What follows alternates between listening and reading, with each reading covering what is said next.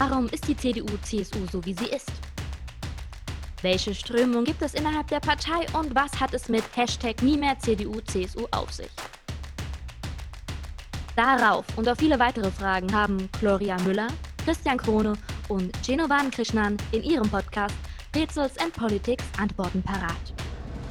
Guten Morgen und herzlich willkommen zu einer neuen Folge Pretzels and Politics.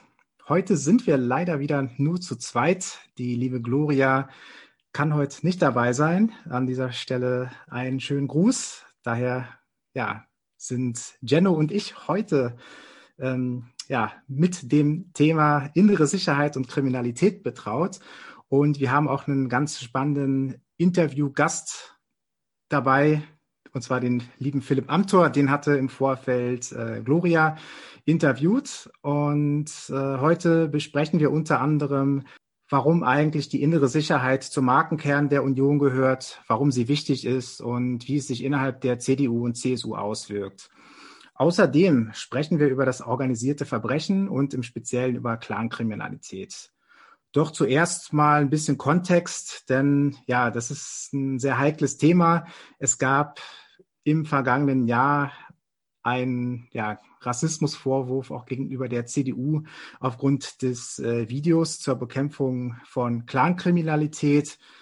Ähm, ja, wenige Sekunden Bewegtbild haben in diesem Fall der CDU den Vorwurf des Rassismus beschert und eine ja sehr große, sehr reichweitenstarke Debatte über den Umgang mit äh, der sogenannten Clankriminalität in Bewegung gesetzt. Denn äh, in diesem Video, das die CDU äh, damals im vergangenen Jahr auf ihrem offiziellen Account gepostet hatte. Auf Instagram waren zwei Männer am Steuer eines äh, Sportwagens zu sehen. Einer davon war von der Hautfarbe eher dunkel. Und äh, ja, in der darauf folgenden Szene ähm, wurden dann beide von einem Einsatzwagen der Polizei überholt und der Text über dem Video, die Caption lautete damals, äh, damit kriminelle Clans nicht mehr Ferrari fahren, sondern Mercedes die CDU wollte mit diesem Clip darauf aufmerksam machen, dass der Bundestag unter anderem mit den Stimmen ihrer Abgeordneten mehrere Gesetze gegen Geldwäsche verschärft hatte. Das vielleicht mal so kurz zum Kontext und ähm, ja, was kann man zu diesem Video sagen? Ich persönlich äh, fand das damals schon sehr kritisch oder sehr, sehr heikel. Ich meine, es ist äh, klar, es geht um eine Überspitzung ähm, man will eben deutlich aufzeigen, worum es geht. Ähm, ich denke, wer sich damit befasst, wer sich zum Beispiel ja auch, also wie ich das zum Beispiel auch in meiner Freizeit gerne tue, auch mit zum Beispiel mit der mit der Deutsch-Rap-Szene äh, befasst, der wird auch so zum Teil zumindest ähm, ja auf, auf die Clan-Kriminalität oder beziehungsweise das, äh, das Involvement sozusagen von, von äh, äh, bestimmten Clans äh, in dieser Szene auch ähm, gestoßen sein und ähm, entsprechend denke ich, kann man eben ja diese diese Klischees, mit denen die CDU in diesem Video gespielt hat, nicht vollkommen ähm, abstreiten beziehungsweise von der Hand weisen. Allerdings denke ich schon, dass es dann auch eben so ein bisschen problematisch ist, eben dann immer von ja die kriminellen Clans zu sprechen. Denn auf der einen Seite, ja, ähm, diese kriminellen Handlungen sind mit bestimmten Clan-Namen verbunden, bestimmten ähm, Nationen vielleicht auch verbunden. Aber man muss dann eben auch sagen, okay, es ist aber am Ende des Tages auch immer nur ein Teil einer Familie und am Ende kann man sich eben das äh, auch nicht aussuchen, mit wem man da verwandt ist und, und wer da äh, nun welchen Handlungen nachgeht und äh, tut damit ja so, so ein bisschen auch der, der Integration derer Familienmitglieder, die sich eben dann äh, bewusst für einen äh, legalen Weg, also für den, für den ganz normalen Weg der, der Berufstätigkeit ähm, entscheiden. Äh, auch einen Bärendienst und äh, ja, stellt sich im Grunde genommen auch gegen die. Von daher ja, ich äh, kann den, den Zweck oder konnte diesen, den Zweck dieser Kampagne persönlich gut nachvollziehen, finde allerdings die Ausführung dann doch äh, ein bisschen kritisch und äh, ja, ihr könnt uns natürlich sehr gerne einerseits äh, schreiben, wie ihr äh, darüber denkt und äh, was mich aber mindestens genauso interessiert, lieber Jenno, ähm, wie denkst du denn darüber? Guten Morgen erstmal. Ja, hallo zusammen. Guten Morgen auch äh, an alle Zuhörerinnen und Zuhörer. Ähm, ja, ich habe das Video natürlich auch gesehen. Inzwischen ist es ja leider nicht mehr online. Ähm, mein erster Gedanke war eigentlich, ähm, naja, äh, gar nicht mal so in die Rassismus-Ecke. Also ähm, ich habe das eher aus der Perspektive gesehen. Es ist ein ähm, ja überspitztes Video, so wie es im politischen Diskurs von jeder Partei eigentlich gemacht wird. Also man versucht ja, also jede politische Partei versucht ja mit Überspitzungen auf bestimmte Themen, bestimmte Themenfelder aufmerksam zu machen, ob das jetzt Umweltpolitik oder oder äh, Außen- und Sicherheitspolitik oder eben wie in dem Fall ähm, Kriminalität äh, aufmerksam zu machen und auf die Erfolge aufmerksam zu machen. Also daran ist meines Erachtens nicht viel auszusetzen. Die Frage ist halt, ähm, welche Form äh, der Überspitzung oder welche Form ähm, ja der der Kritik äh, man zulässt und ähm, das ist natürlich so ein, so ein schmaler Grad, den eine Partei auch machen muss. Ähm, und, und das gerade in dem Fall innere Sicherheit ist es halt sehr, sehr schwierig, ähm, die Linie zu ziehen, was noch in Ordnung ist und was vielleicht ja ins Rassistische gedeutet werden kann. So, ähm, von daher, ähm, ja, sehe ich es ähnlich wie du. Also es ist äh, mit gemischtem Maß zu betrachten. Äh, ich persönlich finde das Video nicht rassistisch in dem Sinne. Es ist eine Überspitzung, klar, aber nicht, nicht rassistisch. Ähm, dennoch muss jede Partei für sich aber auch ähm, entscheiden, ähm, oder beziehungsweise jede Partei muss sich vor Augen halten, dass man natürlich, in die, wie in dem Fall, mit Ressentiments spielt und dass diese Ressentiments auch in die Bevölkerung dann hineingetragen werden. Und das ist so, wie du es sagst, also nicht jeder äh, Araber und äh, nicht jeder Libanese oder, oder sonst was ist äh, potenziell äh, ein Clanmitglied und dadurch auch kriminell. So, äh, es ist, ein, es ist eine kleine Gruppe, die man in dem Video natürlich auch identifiziert und zeigt und dass man auch damit Klischees spielt, ist auch keine Frage.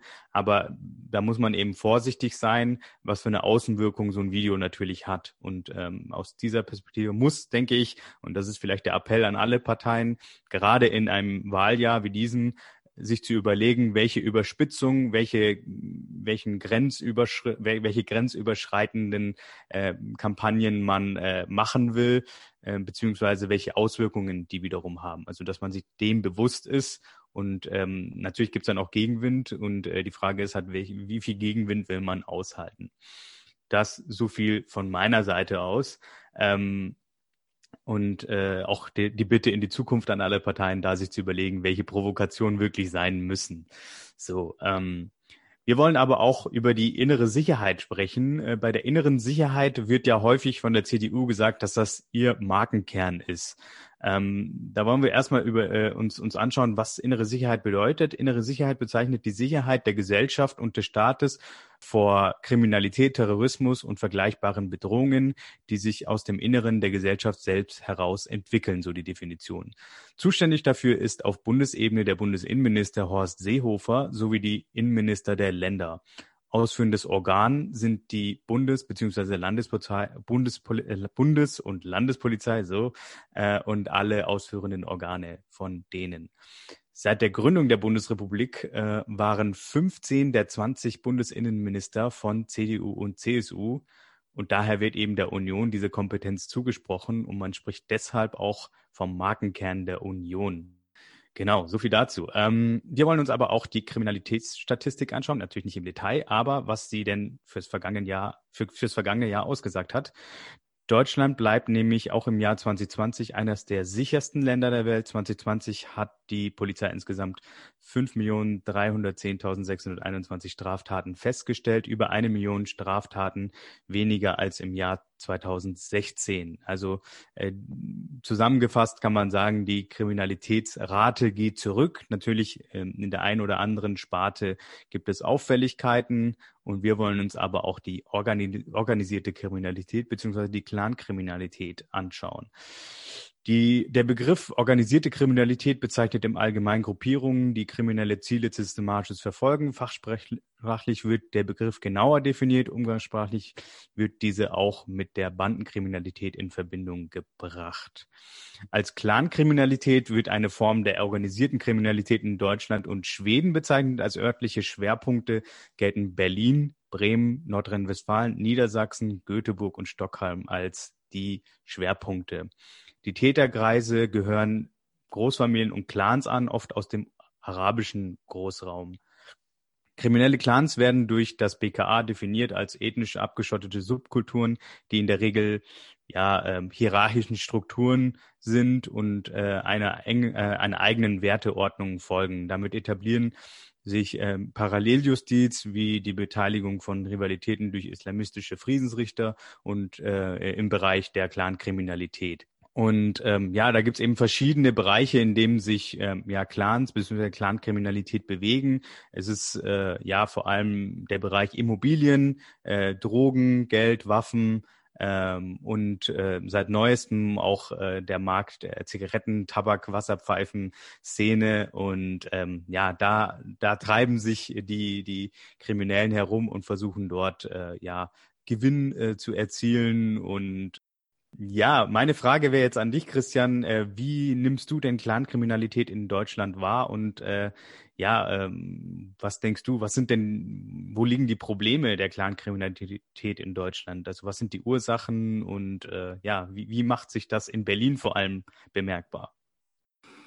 Ja, wie gesagt, ich äh, befasse mich da privat schon so ein bisschen mit der Thematik. Ähm, man nimmt das äh, entsprechend natürlich vor allem medial war durch ähm, die ganz großen ähm, ja, Raubzüge am Kudamm, ähm, wie das, wie das jetzt in den letzten, ich glaube, fünf, sechs Jahren vor allem äh, passiert ist, ähm, wie das auch bei der, bei dem Raub der, der Münze in, äh, in, im Bodemuseum in Berlin äh, gewesen ist oder letzten äh, Endes auch in, in Dresden, wo er jetzt, ich glaube, gestern tatsächlich auch ein äh, Mitglied eines äh, äh, kriminellen Clans ähm, festgenommen worden ist. Entsprechend ähm, findet, äh, findet das schon auf einer Ebene statt, wo man das wahrnimmt, wo man das aber ähm, vor allem medial mitbekommt und, und wenn eben so große, große Dinge passieren. Ich glaube tatsächlich so im,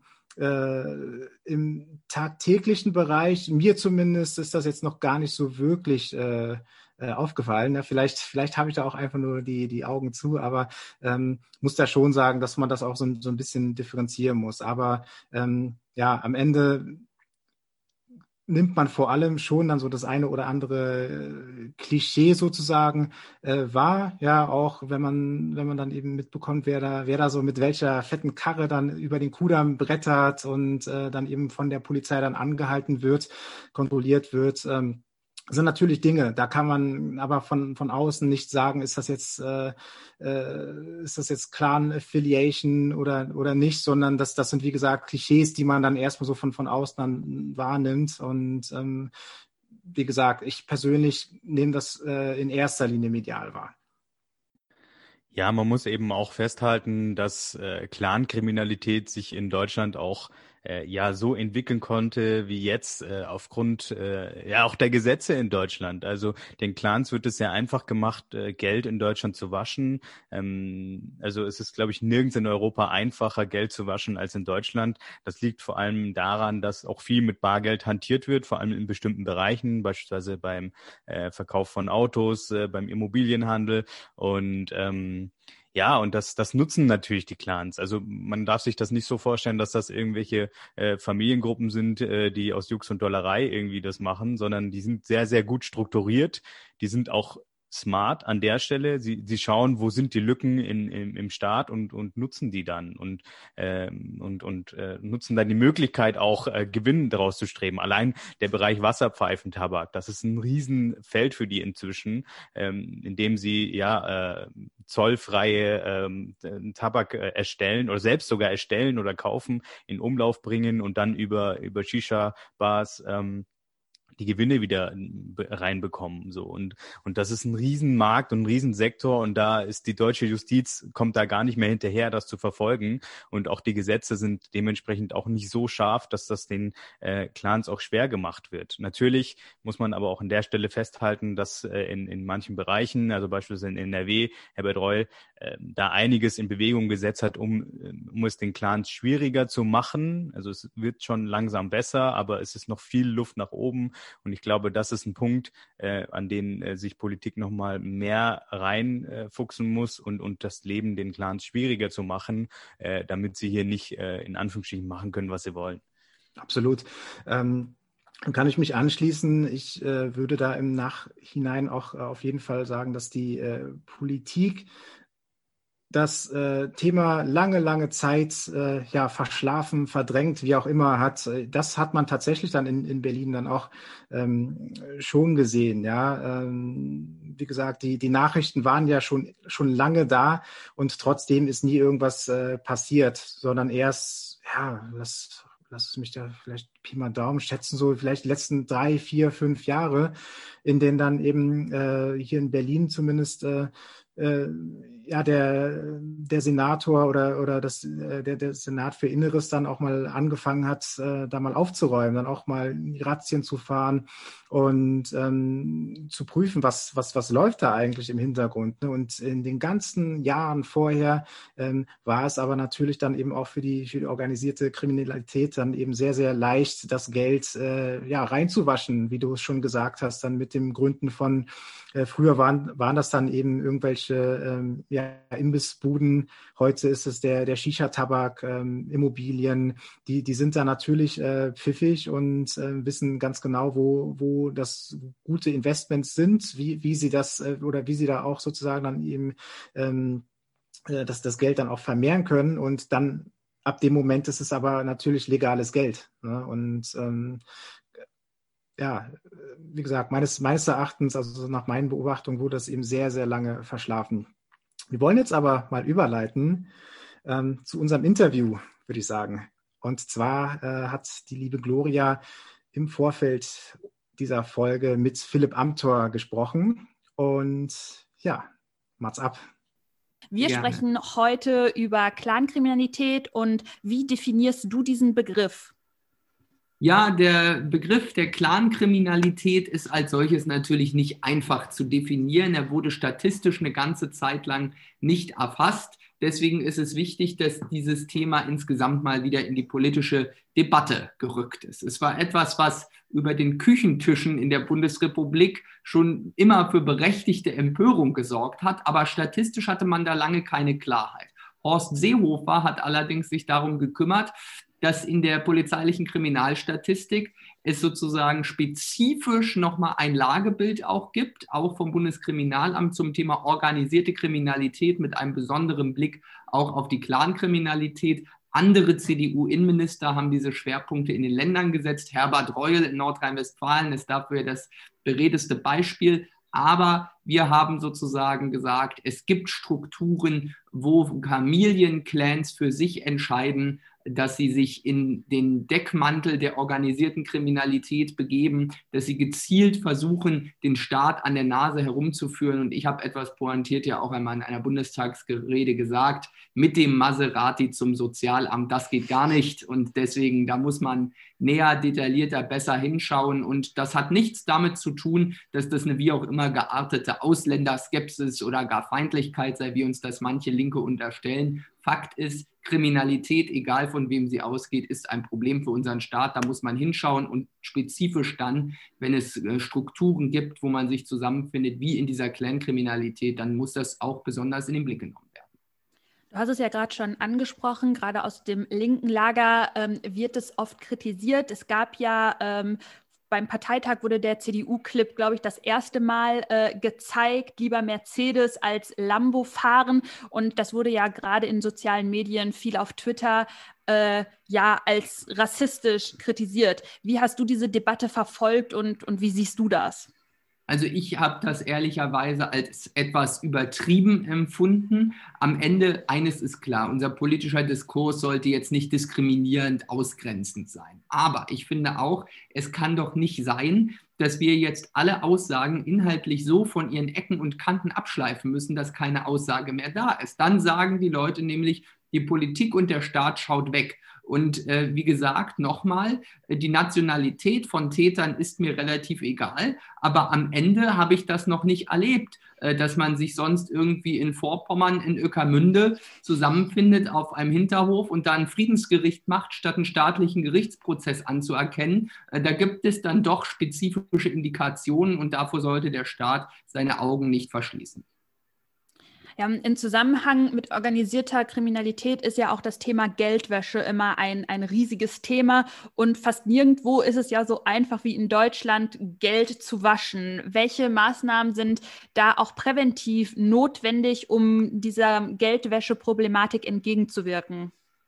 Ja, die Geldwäsche ist, das will ich zugeben, in der Tat äh, ein echtes Problem in Deutschland. Und natürlich, äh, wir kennen die Fälle alle, dass man sich dann wundert, wie schlecht dann mancher ausländischer Dönerladen läuft und die S-Klasse trotzdem jedes halbe Jahr wieder neu ist. Äh, das hat sicherlich nicht nur mit den guten Konditionen äh, des jeweiligen Geschäfteinhabers zu tun, zurückhaltend gesagt, sondern wir kennen diese Phänomene natürlich an vielen Stellen und sehen auch, dass es dann gar nicht viel hilft, sozusagen, wenn irgendwelche Geldstrafen verhängt werden, weil Geld in solchen Clanstrukturen dann doch irgendwie immer wieder da ist. Und deswegen müssen wir genauer hinschauen. Viele Möglichkeiten gibt es natürlich ganz einfach durch das Bargeld. Ich will aber auch sagen, äh, allen Skeptikern zum Trotz, ich gehöre nicht zu denen, die deswegen schnell sagen, zum Schutze von Terrorismusbekämpfung und zum Schutze von Geldwäsche sollten wir das Bargeld abschaffen. Ganz im Gegenteil, ich gehöre auch als Verfassungsrechtsexperte der Fraktion sogar eher zu denen, die sagen, es gibt gute Gründe davon auszugehen, dass ein Bargeld Bestand sozusagen und ein nicht vom Staat nachvollziehbarer Geldtransfer sogar grundrechtlich geschützt ist. Also ich finde, die Lösung Bargeld abschaffen hilft nicht. Aber wir müssen eher sehen, für den Fall verdächtiger Transaktionen brauchen wir eine Nachverfolgung. Und da gab es ja dann immer den großen Streit darum, wer dafür die Beweislast trägt. Am Ende ist das große Problem, der Staat kann dann natürlich dem libanesischen Clan schlecht nachweisen, wie die Geldströme funktionieren. In manchen Fällen, da gibt es ja spezielle Ermittlungseinheiten bei den Polizeien, bei den Staatsanwaltschaften der Länder, da konnte manches Mal etwas gelingen, aber dem Grunde nach ist es wichtig und das wollen wir weitgehend eben auch so handhaben, haben ja auch einen ersten Schritt dazu gemacht, eine Beweislastumkehr zu, äh, zu etablieren, in der wir regeln, wenn es einen berechtigten Verdachtsmoment dafür gibt, dass Geldwäschetatbestände vorliegen, dann sollte derjenige, der unter den Geldwäscheverdacht nachweisen können, dass er sauber arbeitet. Und das ist sozusagen ein großer erster Schritt und das ist Sicherheitspolitik mit bürgerlicher Prägung, wie sie unsere CDU hat. Du hast das Thema Bargeld ja gerade schon angesprochen. Ähm, gerade bei Immobilienverkäufen äh, oder auch im Kfz-Handel äh, wird ja häufig äh, Geld gewaschen. Äh, andere Länder machen es vor, dass da eben äh, Bargeld äh, nicht, also Bargeld nicht mehr so möglich ist. ist. Ist das für dich auch kein Thema? Du hast gesagt, generell nicht weg vom Bargeld, aber in bestimmten Fällen vielleicht schon? Ja, ich glaube, am Ende geht es um die Schwellwerte. Ich finde, äh, wenn es dann darum geht, dass man irgendeine Immobilie für mehrere hunderttausend Euro kauft, dann muss man nicht zumuten, dass man da hunderttausende Euro Bargeld in Umlauf bringt. Oder auch selbst der berühmte äh, Kauf äh, des Kfz mit Bargeld, für den es vor ein paar Jahren mal noch Rabatt gab, selbst solche Transaktionen müssen dem Grunde nach nicht sein. Ich finde jedenfalls, da kann man darüber reden, dass man sie aus vernünftigen Gründen einschränkt. Worum es aber geht, und das ist ja die Sorge vieler, dass die Grenzwerte immer, immer kleiner werden und im Zweifel der Staat irgendwann den Zugriff darauf hat, wann ich mir wo einen Burger bei McDonald's auf der Durchreise durch Deutschland gekauft habe. Und das wollen die Leute natürlich berechtigterweise für sich behalten. Ja. Du hast ihn ja gerade schon angesprochen, Herbert Reul, Innenminister hier bei uns in äh, NRW und er gilt ja als besonders konsequent im Umgang mit organisierter Kriminalität. Ähm, würdest du sagen, dass NRW da sowas wie ein Vorbild, eine Vorreiterrolle äh, einnimmt, die sich auch andere Bundesländer abschauen sollten oder könnten?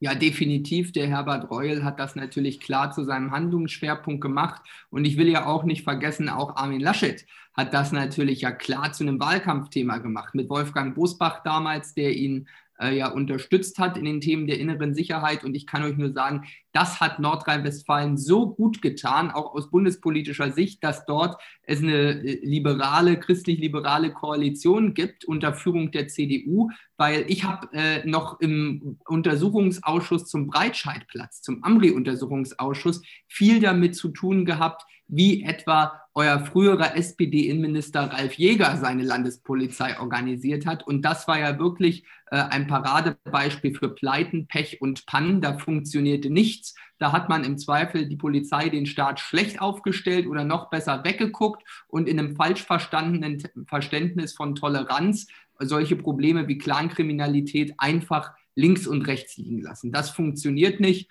Und Wolfgang Bosbach hat das immer gesagt, Herbert Reul setzt das um. Wir sollten aufhören, tolerant gegenüber denjenigen zu sein, dem Traume nicht daran denken, uns gegenüber tolerant zu sein. Das ist keine Frage von Ausländer oder Deutscher, sondern einfach eine Frage des Vollzugs unseres Rechtsstaats. Und da setzt Herbert Reul ganz klar Maßstäbe.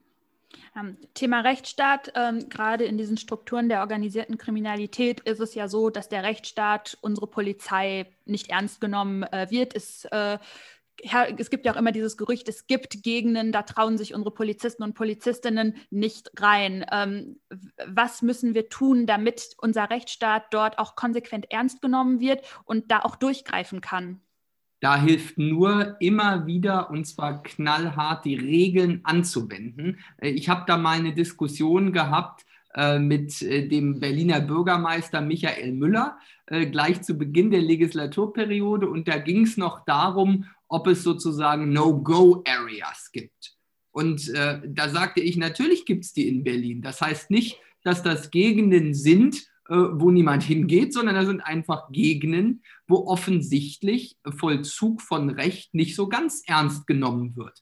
Und äh, das hat er natürlich vehement bestritten als Berliner Bürgermeister. Und ich habe ihm dann die einfache Frage gestellt, ob er denn vielleicht in jedem Stadtteil in Berlin seine Tochter nach 22 Uhr spazieren gehen lassen würde. Da hat er gesagt, naja, an mancher Stelle würde er vielleicht doch eher ein Taxi empfehlen. So, und das zeigt natürlich, äh, wie bigott die Sicht sozusagen da teilweise linker Politiker ist. Das betrifft teilweise das organisierte Kriminalitätsmilieu von Clans. Es betrifft aber vor allem auch das Thema Betäubungsmittelkriminalität, Drogenumschlagplätze, die wir alle sozusagen aus den kriminalstatistischen äh, Lagebildern kennen. Das betrifft aber auch zum Beispiel den Umgang mit Linksextremisten, wo dann einfach Hausbesetzung und anderes geduldet, akzeptiert werden. Und da müssen wir sagen, da muss es eine Null-Toleranz-Politik geben. Äh, und ich finde da vor allem ein Argument immer ganz wichtig, dass wir als Konservative sehen müssen. Da wird einem dann oft entgegengehalten, naja,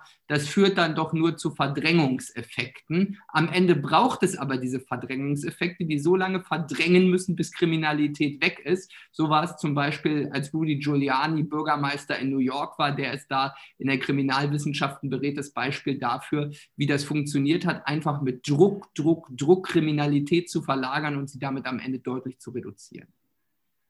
Ja, vielen Dank. Jetzt äh, haben wir über Kriminalität gesprochen. Wir wollen aber auch noch mal ein ganz anderes Thema äh, mit dir besprechen und zwar die Lage der CDU ähm, ist ja gerade ja ein, ein große, eine große Geschichte. Wir haben jetzt endlich einen, einen Kanzlerkandidaten. Armin Laschet wird für die Union als Kanzlerkandidat äh, ins Rennen gehen. Ähm, ich habe selbst hier bei mir aus dem Kreis äh, viel Unmut aus eigenen Reihen äh, ja äh, mitbekommen und ich denke, dir wird es ähnlich gehen. Ich glaube, wir haben alle mitbekommen, dass das eine sehr umstrittene Frage war, diese Personalentscheidung. Aber wie können wir uns jetzt auf einen gemeinsamen Wahlkampf der Union äh, ja, ich sag mal, vorbereiten, einschwören vielleicht auch? Und wie können wir auch diese enttäuschten Mitglieder ähm, wieder ja, mit an Bord bekommen, damit es am Ende doch eine Union ist, die gemeinsam diesen Wahlkampf äh, bestreitet.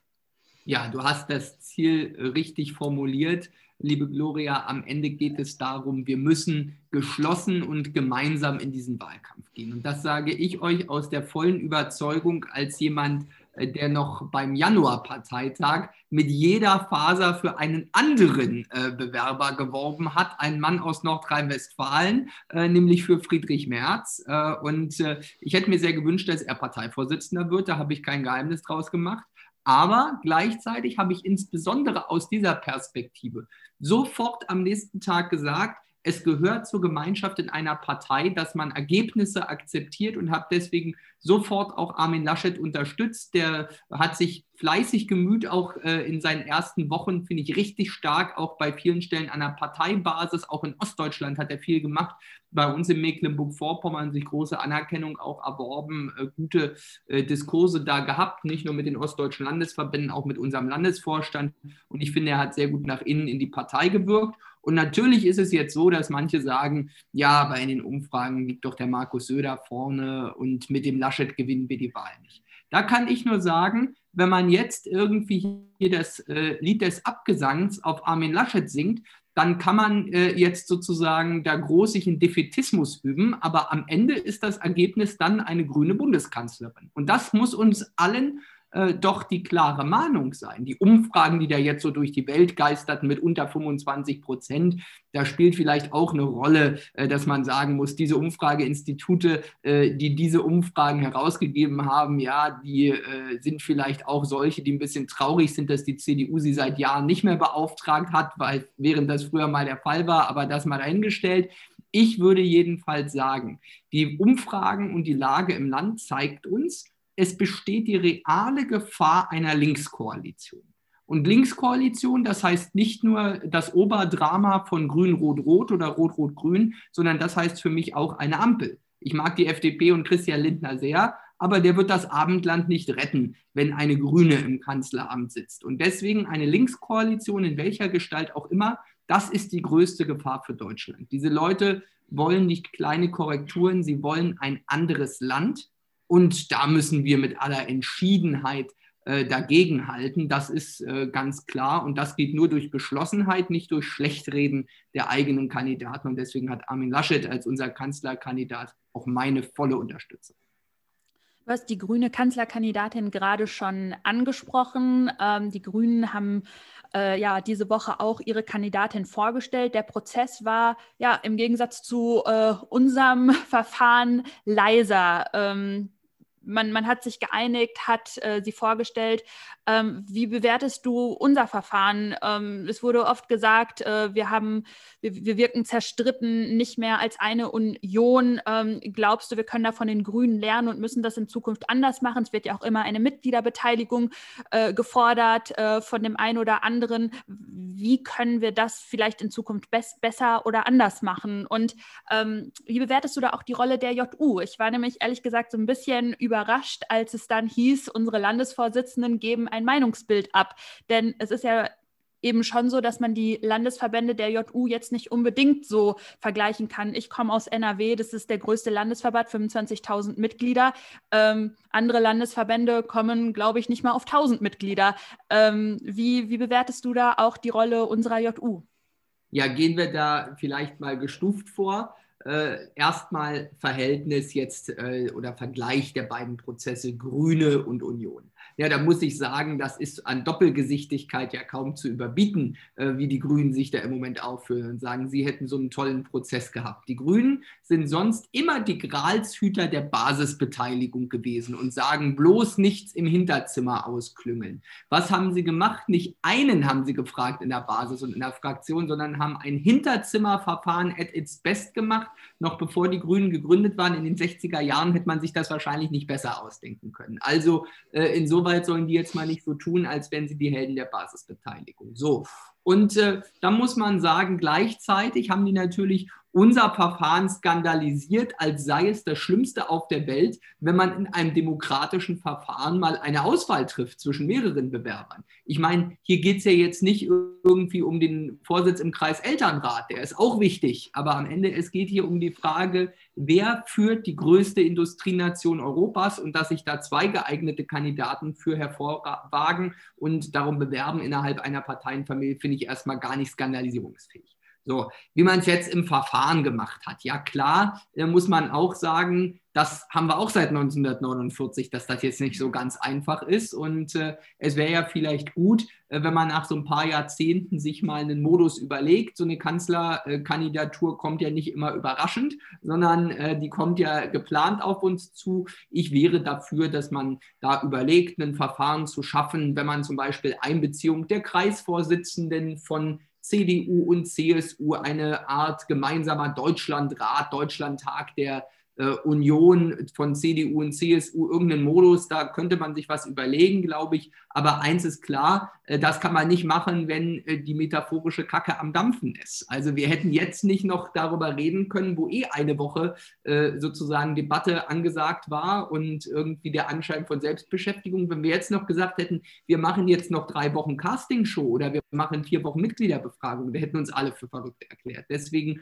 war es richtig, dass wir äh, dann auch einigermaßen zügig entschieden haben. Aber gleichzeitig sage ich auch da, wie manche jetzt das politische Drama sehen. Am Ende, ja, Herrgott, jetzt waren es zehn Tage. Die SPD hat uns gefühlt über Monate behelligt mit ihrer DSDS-Casting-Show, wer jetzt Parteivorsitzender wird. Da glaube ich, kann man uns das auch mal zubilligen. So. Äh, und Rolle der Jungen Union, auch das wird jetzt nicht überraschen. Da will ich natürlich noch einmal eine Lanze brechen für Tillmann. Äh, wir sind äh, ja sehr gut befreundet und ich finde, er hat an der Stelle auch ganz richtig agiert. Denn es ist natürlich ein Spannungsfeld. Wie will man jetzt für die JU ein Votum herbeiführen? Wir hätten ja auch sagen können, wir fragen den Deutschlandrat, wir nehmen den Bundesvorstand, wir fragen die Landesvorsitzenden. Es lagen ja verschiedene Varianten auf dem Tisch. Am Ende ist es jedenfalls Tillmanns Verdienst, dass jetzt nicht jeder JU-Verband irgendwie einen Tag nach dem nächsten rausgegangen ist und sich geäußert hat. Das hätte ich nämlich falsch gefunden, weil wenn wir gesagt hätten, wir führen gar kein Votum herbei, dann hätte man natürlich sagen können, ja, wieso soll ich mich jetzt nicht äußern? Und dann äußert sich den einen Tag die junge Union im Landesverband X, dann der Kreisverband Y und dann noch der Gemeindeverband Klein-Kleckersdorf, der dann in der Lokalzeitung erklärt, warum der Söder geeignet und der Armin Laschet ungeeignet ist. Das hätte ich nicht für richtig gehalten. Deswegen hat Tillmann sehr moderierend dafür geworben, dass man jetzt noch ein paar Tage zusammenhält und dann irgendwie ein Stimmungsbild herstellt. Und ich habe es dann in der Abwägung richtig gefunden zu sagen, man ventiliert sozusagen ein Stimmungsbild ähm, äh, der Landesverbände und dabei hat Tillmann ja aber auch keinen Absolutheitsanspruch äh, erhoben, sondern auch auf die Bedeutung von NRW äh, hingewiesen. Am Ende war es aber schon so deutlich, muss man sagen, äh, in der jungen Union, in der Breite, auch im Bundesvorstand wäre wahrscheinlich vielleicht weniger klar, aber immerhin auch deutlich ein Ergebnis rausgekommen. Will ich jetzt nicht mutmaßen. Am Ende geht es ja aber nicht äh, dass man sagt, man wechselt den Modus jetzt ständig hin und her oder wählt ihn nach dem Ergebnis passend aus. Ich fand es nicht verkehrt, dass man die Landesvorsitzenden gefragt hat, hielt es für vertretbar, war auf jeden Fall keine einfache Aufgabe für Tillmann. Ich finde, der hat da aber in turbulenten Zeiten gut geführt.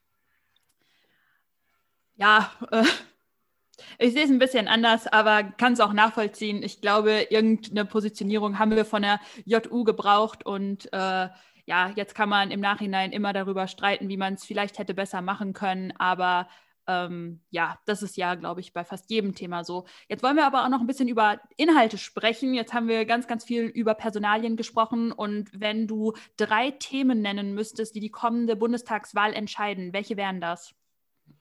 Oh, ich äh, finde es immer schwer, solche drei Themenfragen, äh, will aber vielleicht trotzdem einen Versuch machen. Ich glaube, Thema Nummer eins wird natürlich der gesamte Komplex Corona leider bleiben. Also nicht nur die Frage des aktuellen Corona-Managements, also nicht nur die Frage jetzt testen, impfen und so weiter. Da wird dann hoffentlich bis zum Wahltag schon viel auf Kurs sein. Es wird vor allem auch um die Frage gehen, sozusagen der Post-Pandemie-Perspektive. Was macht das mit unserer Wirtschaft? Äh, wie kommen wir als Gesellschaft wieder zusammen und wie schaffen wir es, sozusagen den Weg in die dann neue Normalität wiederzufinden? Das ist, glaube ich, äh, ganz, ganz wichtig. Deswegen wird die Frage Krisenmanagement, Handlungsfähigkeit, Bewältigung der Pandemie und vor allem Plan für den Weg aus der Pandemie sicherlich ein Top-Thema sein. Ein zweites Thema wird aus meiner Sicht dann die Frage sein, wie organisieren wir unseren Staat insgesamt, nicht nur am Beispiel der Pandemie, sondern auch darüber hinaus. Armin Laschet und Jens Spahn haben gesprochen, Ralf Brinkhaus auch, von einem Reformjahrzehnt der 2020er Jahre. Und das ist, glaube ich, auch der richtige Anspruch. Es geht am Ende nämlich darum, dass wir deutlich machen müssen, dass wir es schaffen, aus der Gedankenwelt des Faxgeräts den Staat zu übertragen in die Gedankenwelt der Digitalisierung. Das betrifft Bürgerdienstleistungen, das betrifft die Frage, wie schnell wir planen, das betrifft die Frage, wie vorausschauend wir planen. Also die Frage, wer kann den Staat organisieren? Modernisierungsjahrzehnt, das ist der zweite Schwerpunkt. Und ein drittes Thema ist, und äh, das kann man uns, glaube ich, nicht ersparen, ein drittes Thema wird natürlich die Menschheitsherausforderung der Klimakrise sein und bleiben. Wir haben das äh, in allen Umfragen auch sehr deutlich gesehen. Die Frage, wer hat eigentlich einen Plan für die Ressourcen unserer Welt? Wer hat einen Plan für eine funktionierende Umwelt- und Klimapolitik? Das ist eines der Top-Themen weiterhin. Äh, und zu Recht müssen wir darauf eine Antwort finden. Und ich glaube auch, wir müssen da zwei Dinge sehen und verstehen. Äh, zum einen äh, ist die Herausforderung der Klimakrise so groß, dass sie nicht nur ein rein linkes Projekt sein kann. Dann werden wir die Ziele allesamt nicht erreichen, wenn wir das nur den Linken überlassen. Und zweitens ist es so, dass wir darauf natürlich eine Antwort brauchen, die nicht nur über Verbieten und Vorschreiben geht, sondern die auch die Instrumente des Marktes enthält. Und deswegen glaube ich, da sollten wir den Grünen nicht die Deutungshoheit überlassen, sondern selbstbewusst mit eigenen Antworten vorangehen. Also Corona und der Weg daraus, das Modernisierungsjahrzehnt und die Frage, wer organisiert den Staat und die Frage, welche Antworten geben wir auf die Klimakrise. Ganz, ganz lieben Dank, lieber Philipp Amthor, für die offenen Worte zur inneren Sicherheit und zur organisierten Kriminalität und zur Lage der Union. Als Fazit kann man sagen, ja, dass äh, Clankriminalität konnte aus verschiedenen Gründen in Deutschland in den vergangenen Jahrzehnten zu einem riesigen Problem heranwachsen. Ja, das ist begründet auf historischen Fehlern in der Integrationspolitik, aber auch in einem falschen Umgang des Staates mit kriminellen Personen von, äh, ja, in Anführungsstrichen Großfamilien. Und daher wird es dann künftig auch äh, erforderlich sein, dass äh, gewachsene soziale Probleme auf äh, ja, den verschiedenen institutionellen Ebenen und durch eine konsequente Strafverfolgung zu bekämpfen. Und das wird auf jeden Fall auch erstmal einige Zeit dauern. So, so viel für heute zum Thema innere Sicherheit. Wir kommen wie jede Woche zu unseren Gewinnern und Verlierern der Woche. Ähm, Jenno, magst du heute starten? Ja, sehr gerne. Äh, mein Gewinner der Woche ist die Gastronomie, die jetzt zum Teil in manchen Bundesländern schon und in den Städten, die unter der 100er Inzidenz sind, die Außengastronomie öffnen konnten und ihren Betrieb wieder aufnehmen können, konnten. Das war eine sehr lange Pause auch für die, deswegen gönne ich es jedem Gastronomen, der jetzt aufmachen kann und äh, natürlich auch für uns, die dann äh, in die Gastronomie wieder können. Verlierer der Woche sind für mich ja all diejenigen, die in den vergangenen Wochen ja ja mit äh, rassistischen und antisemitischen Äußerungen aufgefallen sind, gerade in diesem Nahostkonflikt. Ich glaube, jeder hat das äh, in den letzten Tagen mitbekommen. Ähm, ja, die Raketenangriffe äh, auf, auf Zivilisten, das, das geht einfach nicht. Und äh, ich finde es ein Unding, dass in Deutschland ähm, ja, Menschen durch die Straßen ziehen und äh, rassistische und antisemitische Äußerungen von sich geben und äh, ja, dass das äh, nicht äh, so in der Art verfolgt wird, wie es äh, müsste. So, dann kommen wir mal zu meinen Gewinnern und Verlierern. Mein Gewinner der Woche ist Armin Laschet. Der hat nämlich äh, Anfang der Woche bei ProSieben einen sehr, sehr souveränen Auftritt hingelegt. Man muss sagen, ja, er wird äh, ja immer noch stark unterschätzt, auch wenn er äh, sich ja innerhalb der CDU als sehr, sehr durchsetzungsstark ja auch erwiesen hat. Und ich glaube, er hat da auch tatsächlich den einen oder anderen Fürsprecher beziehungsweise die eine oder andere Sympathiestimme gewinnen können. Und ja, mal schauen, wie das jetzt so in den kommenden Wochen und Monaten bis zur Wahl dann weitergeht. Mein Verlierer sind, ja, Jenno hat das ja auch schon, schon angerissen und mein Verlierer sind äh, eben auch alle die den Nahostkonflikt aktuell für Äußerungen instrumentalisieren, um sich, ich sage es tatsächlich auch äh, sehr äh, in, in alle Richtungen hin für rassistische Äußerungen ähm, instrumentalisieren. Ja, äh, wir sehen auf den Straßen sehr, sehr offenen Antisemitismus leider Gottes wieder. Allerdings ähm, muss man aber auch sagen, dass wieder zwischen den Zeilen dann auf der anderen Seite ähm, äh, oder was heißt auf der anderen Seite, aber dass es da bestimmte äh, Fürsprecher gibt, die dann wieder das ganze Thema dann auch äh, anti mit mit antimuslimischen ähm, ähm, Äußerungen äh, untermauern. Und ich glaube, das sollten wir uns im Jahr 2021 einfach komplett schenken. Ja, Rassismus ist einfach keine Lösung. Und ähm, es ist sehr, sehr traurig, einfach, dass wir immer noch oder schon wieder auf so einem Stand sind, dass der Hass sich ausbreitet. Und ähm, ja, wir, ich glaube, stellvertretend für Pretzels und Politics können wir das nur verurteilen. Absolut. So. So. das war's dann heute äh, für heute. Ähm, wir sind auf jeden Fall sehr, sehr gespannt, was ihr zum Thema innere Sicherheit, äh, organisierte Kriminalität ähm, zu sagen habt, wie ihr, was ihr vielleicht auch noch zum ähm, Philipp Amthor Interview sagen wollt. Das könnt ihr uns natürlich gerne wissen lassen auf unseren Social Media Kanälen auf Instagram, Facebook, LinkedIn, Twitter. Und ähm, ja, dann wünschen wir uns an, wünschen wir euch an dieser Stelle ein wunderschönes Wochenende und wir hören uns dann wie gewohnt in zwei Wochen und dann auch wieder mit der lieben Gloria. Bis übernächste Woche. Ciao. Ciao.